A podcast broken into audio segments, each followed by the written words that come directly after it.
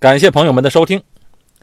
上期的节目啊，咱没说完啊。上期说到晚清之前，所有来到南洋一带的中国人，他不管是巴巴娘惹还是海峡华人，共同的特点就是，哎，绝大部分的人是受英文教育的，而且啊，他们这批人呢，在英国殖民地时期的地位是非常优越的。晚清之后呢，也就是十九世纪末到二十世纪之后来的中国人，他们就被称为新客，新旧的新，客人的客。哎，您看从这个称呼上就能看出，这早些年来的海峡华人嘛，那当时是有优越感的。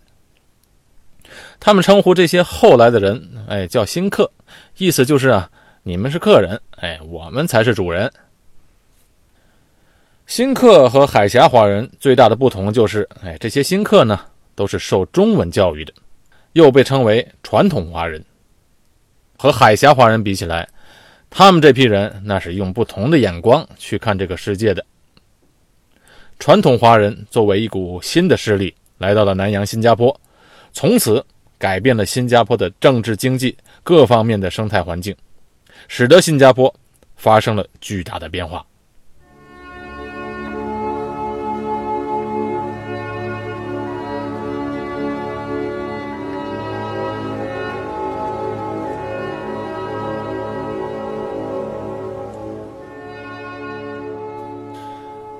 为什么十九世纪末到二十世纪五十年代有这么多的中国人移居到新加坡呢？你想啊，这段历史太乱了。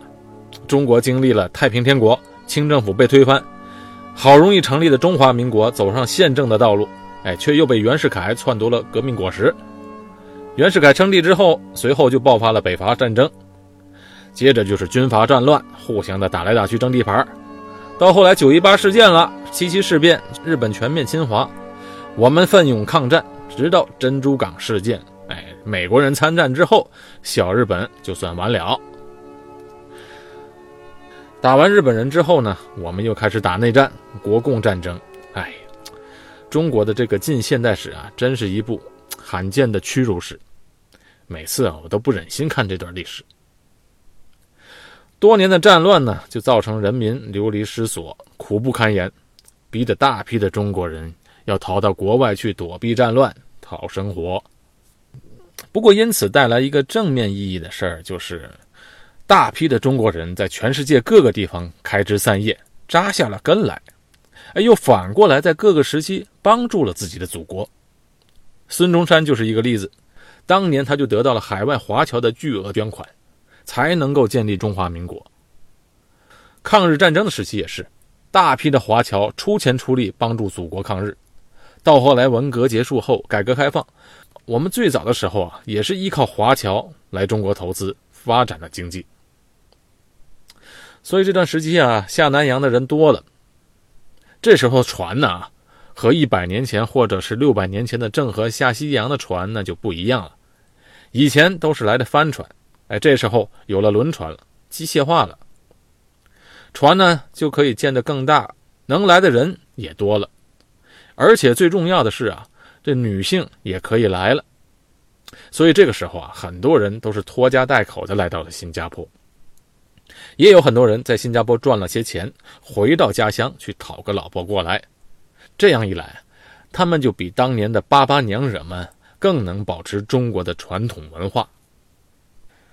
那下南洋嘛，无非就是三个地方可以去：印尼、新加坡和马来西亚。现在无论来新加坡读书、工作或者移民的，那不用说了，那肯定大家都选新加坡。当时谁知道新加坡能发展到今天这样？也没有人预料到，后来印尼发生了排华暴乱，马来西亚政府呢又只保护着马来人。当时三个地方啊，看起来都差不多。我有一个朋友。也也可以说他是我的前辈吧。他今年六十多了。他说他当年的父亲呢，有兄弟三个人。那时候他的祖父啊，在福建的农村，家里是实在活不下去了。哎，所以这个老父亲就让三个儿子都下南洋去讨生活。虽然这个老爷子啊没什么文化，但他呢特别聪明。他也知道啊，不能把鸡蛋全放在一个篮子里的道理，所以这老爷子坐着船来南洋的路上就想好了，分别让三个儿子在不同的港口下船。老爷子就跟着老大在新加坡下的船，老二在马六甲下船，老三在印尼雅加达下船。从此啊，这三个儿子就分别在新加坡。马来西亚和印度尼西亚扎下根来，开枝散叶，繁衍后代。我这个老前辈啊，是当时的老大的儿子，所以他们这一支就到了新加坡。他在新加坡出生的，哎，他就跟我说，特别庆幸，当时啊，他的父亲啊来到了新加坡，如果去别处啊还麻烦了。他家的老三过得就特别不好，因为他到了印尼的雅加达。你知道雅加达后来六十年代的不是排华吗？逼着这些人呢没处走，所以啊，他们当时就举家回到了国内。这人呢一步错步步错，好不容易回国了，又赶上了文化大革命，结果一家人在文革期间受迫害，那时孩子都被当作里通外国的间谍来看待，所以说当时回国也没少受罪。直到八十年代。那改革开放之后，这全家人啊才来新加坡投靠他的哥哥。哎，听起他讲这个故事啊，心里特别感慨。三个儿子，三个家族的命运，就在当时的船上，老爷子让三兄弟分别下船那一刹那，这命运呢就决定了。我们中国人呢有一些很不好的心态吧，就是啊，先来的人都瞧不起后来的人。海峡华人经过了几代人的努力，打下了坚实的经济基础，也获得了一些政治地位，所以他们对后来的新客啊，那是瞧不起的。尤其这些后来的人，都是一些穷苦的老百姓，在当时那个保守的观念，都是在中国实在活不下去才下南洋的嘛。教育程度上可以说，大部分人是文盲，所以这些更早期的海峡华人，自然就有一种。根深蒂固的优越感，就好像我们今天大城市看不起外地人的是一样的心态，也是现在的新加坡人。当年他们都是这些穷苦老百姓的后代，现在对于新移民呢，那种心理上的优越感，那也是一样的。说完了八八娘惹、海峡华人和传统华人新客的历史背景，我们再来谈谈李光耀这个人。李光耀是一个典型的海峡华人，而且据说他的母亲蔡任娘还有娘惹的血统。他们家是在他曾祖父那一代就来到了新加坡。他的祖父，也就是他的爷爷，从小就极力要求他的孙子李光耀受英式教育。李光耀虽然从小就受到非常正统的英式教育，但是他长大后却并不认同英国的殖民主义。也不是特别推崇西方的个人主义价值观、宪政民主和资本主义制度，这主要是因为他所处的时代有一定的关系。一九四一年，日本啊就入侵新加坡，李光耀当时啊哎十八十九岁左右，他就亲眼目睹了英军溃败的样子。日本人以三万人的兵力，竟然能让英军十二万人的队伍乖乖的投降，嘿，这可真是天大的笑话。哎，你可听好了，英国的军队他不是打输了投降的，而是根本就没怎么打。真正抵抗日军的那是数千名华侨组成的新华义勇军，他们进行了顽强和艰苦的抗战，直到英国人投降后下令解散了义勇军，新华义勇军仍然继续抵抗打游击。为什么英国人这么脓包啊？十二万人的大军。连区区四万人的日本兵都打不过，武器和物资上都比日本人强。嘿，我跟你说，不是什么物资短缺，也不是因为日本人把新加坡的水给断了，真正的原因就是啊，这不是他们英国人的家，人家没有那个心来保卫你们这些华人。你看当年的希特勒把伦敦都快炸平了，英国人都没投降过，顽强的抵抗，因为那才是他们的家呀。那军人的背后保卫的就是他们的父老乡亲、妻子儿女啊，当然要不惜一切代价了。那新加坡呢？哎，反正就不是他的地方嘛。凭什么要保卫你们这些华人而做出牺牲呢？所以，英军的投降其实就是一种侥幸心理，觉得哎，我投降了，你也应该按照国际公约善待俘虏，总比牺牲了强。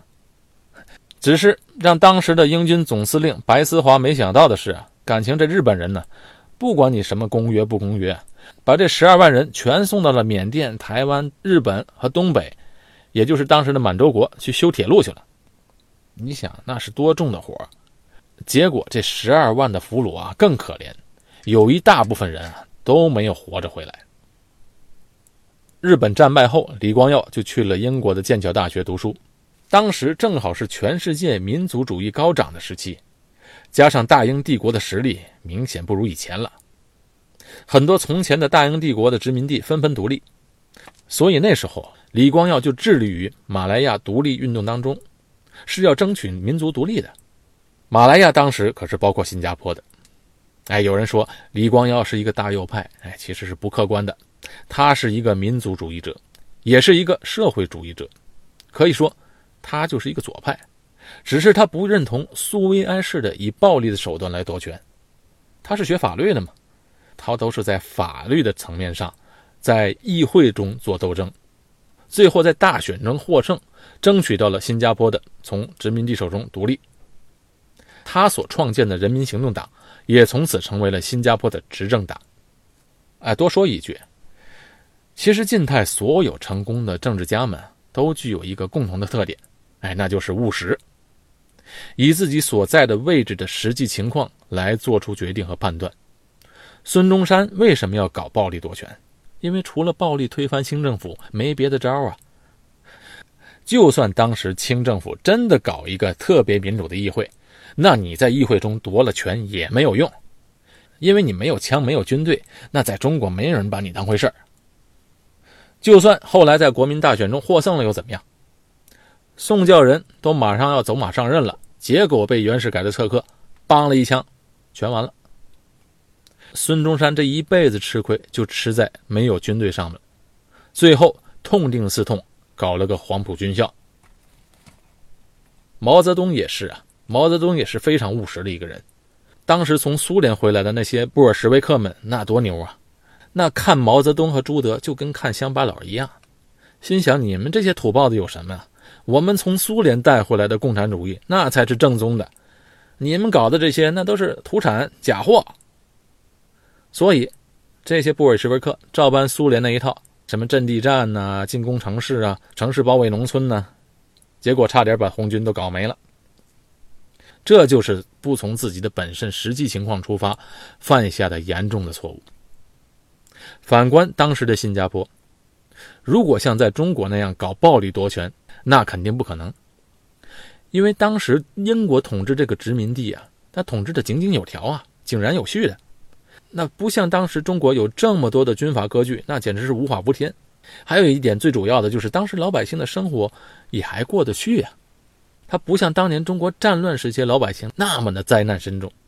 你要搞暴力夺权这一套，那谁吃饱了撑了跟你干这个呀？况且啊，那英国的军队那是吃素的。就当时新加坡社会党和共产党那点人，怎么跟英国军队打？难道不成去打游击吗？新加坡就这么点地儿，上哪打游击呀？所以李光耀啊，他当年是坚决的反对，甚至是厌恶发动群众去暴力夺权的。他本身就是学法律，他当然要在当时的体制下，以他最擅长的方式去做斗争。李光耀虽然从小接受的英文教育长大的。而且当时他建国建党的时候，领导班子也都是受英文教育。可是他呢，后来觉得他的祖父的决定，哎，是错误的。他觉得作为一名华人呢，一定要好好学习华语。所以他当年培养他的孩子学华文，送他们去华校。他觉得，华人在外国，只有保持自己的文化和价值观，才能保持住自己的独立性。面对西方人也能够更加的自信和有斗志。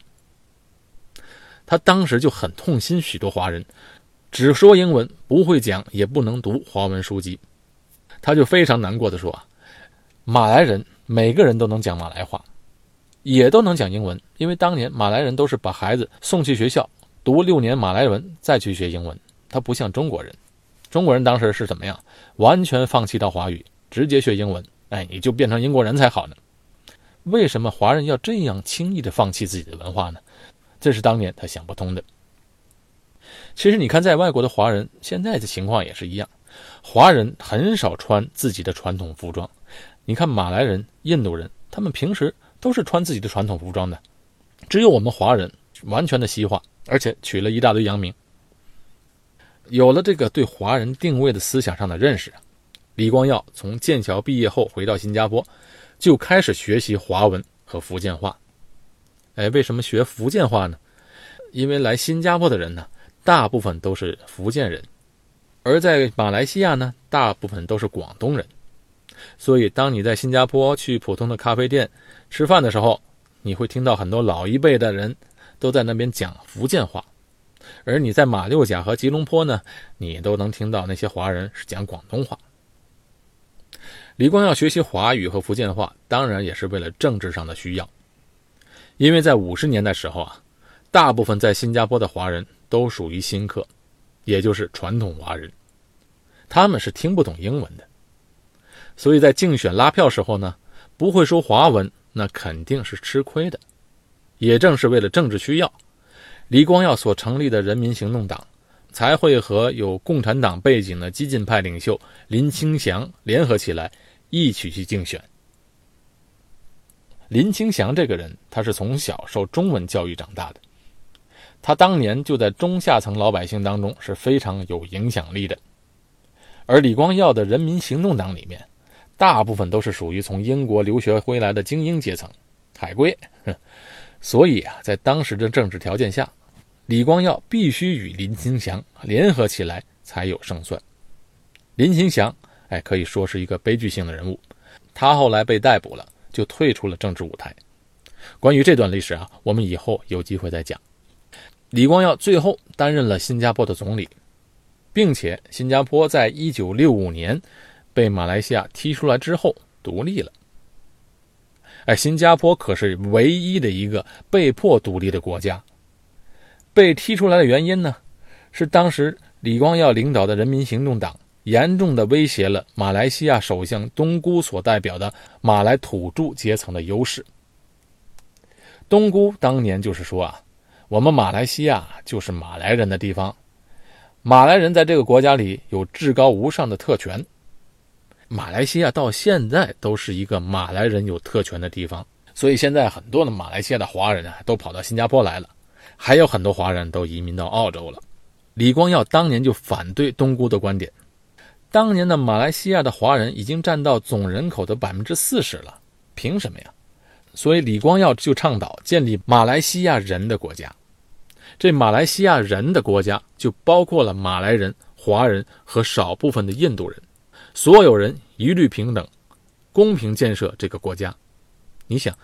一个现代的国家的前提就是你这个国家要从制度上一定要平等，哪能把这个国家中百分之四十的人口划为二等公民呢？况且我们之前提到的海峡华人巴巴娘惹，人家在这生活的最长的都有六百年呢，你凭什么把人家划为二等公民呢？这些人有可能比你马来人来的还早呢。所以李光耀的演讲在马来西亚当年就掀起了轩然大波。哎，这东姑就有点怕了，心想。你这不迟早要夺了我的权吗？哎，不行，于是就采取了一个非常不靠谱的手段，宣布把新加坡踢出马来西亚联邦，哎，不带你玩了。其实这东姑当年这样做的原因是啊，他觉得没有了马来西亚这个大后方，新加坡自己肯定玩不转，连水都靠我们马来西亚输入到新加坡，而且当时新加坡是做转口贸易的。很多生意要依靠马来西亚这个大市场的，当年的舆论界也普遍不看好新加坡独立后的前景，所以这东姑的算盘是啊，你李光耀早晚还得爬着回来求我，俯首称臣时，我再让你重新加入联邦。可是他算错了一件事，算错了一个人，那就是李光耀是一个非常坚定、非常有意志力的人。虽然他从政的理念就是要寻求民族独立，他的愿景就是成立一个马来西亚人的国家，但既然我们政治理念不同，又把我们新加坡赶出了联邦，那好，我们就要坚强的活下去。我们什么资源都没有，但是我们有勤劳的人民，我们所有的资源就是人民，我们就要建设一个国家给你看看。所以在一九六五年八月九号这天，新加坡被逼独立了。建国后，李光耀面临了两个重大的问题，一个是政治，一个是经济。六十年代什么年代啊？冷战时期呀。国际上，共产主义和资本主义两大阵营那是空前对立的。经济上，当时的新加坡那也是一塌糊涂。在外交上，李光耀实行独立自主的外交政策。当时，全世界的老大已经从英国变成美国了。当年他们对美国的策略是：哎，我要和你搞好关系，而且我必须和你搞好关系，因为我要和你做生意，我们可以结盟。因为新加坡周边国家都是穆斯林，地缘条件有点像以色列，他需要美国的保护。但是呢，哎，我又不能做你的马前卒，不能做你的附庸，所以李光耀坚决不要美国的援助。到后来，美国打越战的时候，要求新加坡出兵，新加坡就是不出兵。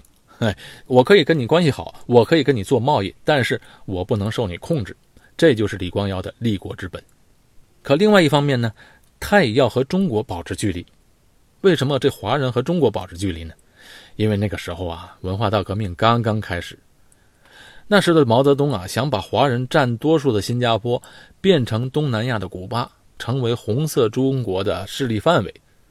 中国一直都是支持马来西亚的共产党打游击的，而而且对马来西亚和新加坡的电台广播啊，那只持续到邓小平访问新加坡之后，那才关掉的。中共当年就支持马来西亚的共产党渗透到新加坡，进行革命的煽动。哎，你想啊，共产党嘛，就是搞的要发动人民群众搞暴力夺权嘛，所以就导致了刚刚独立的新加坡面临的重重危机。那时候新加坡的青年们也是和香港的年轻人一样，都是热血沸腾，要闹革命的。所以看到自己的国家啊独立了，而且慢慢强大起来，又在朝鲜战场上跟美国人打了个平手，对这些的热血青年是很有号召力的。那面对这些问题和困难怎么办呢？李光耀的办法也很简单：第一，去中国化。但是注意，去中国化并不代表要去掉华人的传统，相反的，他后来还大力的推行讲华语运动。一个是为了让华人保持自己的文化，二来呢是当年的新加坡大多数人是讲方言的，闽南话、广东话、潮州话、客家话，所以你都别说家乡话了，大家都讲华语。这样一来呢，才能把各个地方来的人凝聚在一起，有一股凝聚力。第二个办法就是推行英文环境，吸引西方投资，这两点他做的都非常的成功。有人评价李光耀是亲西方的，他自己也承认这一点。但他的亲西方并不是全面的导向西方，而是出于现实考量，或者说是利益需要吧，是他的实用主义哲学所致，而不是真正的欣赏。新加坡之所以有今天的成就，哎，那是和李光耀本人的智慧和战略有非常重要关系的。新加坡政府在一九六五年独立后至今。几乎每一个政策的制定都非常的对，这个是非常不容易的。好，新加坡这段历史，今天啊就说到这今后有机会，我再多讲一些这方面的话题。朋友们，如果喜欢我制作的节目，请关注我一下，并且帮我推广推广。谢谢大家，我是高俊伟，在新加坡，我们下期见。